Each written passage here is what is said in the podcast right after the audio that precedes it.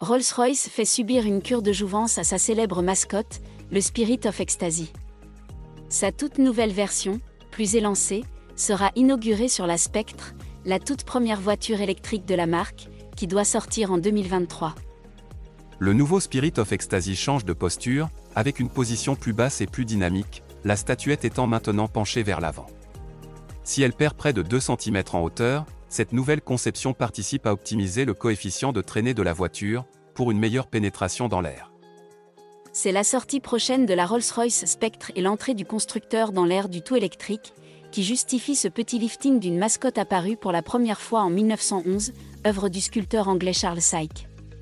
Destinée à enjoliver les bouchons de radiateurs de la marque, elle est devenue totalement indissociable de la marque de luxe au fil des ans.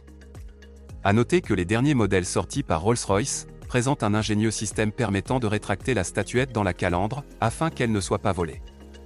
Cette mascotte redessinée, souligne le renouveau d'un constructeur qui n'a jamais vendu autant de voitures de son histoire, plus de 5500 en 2021.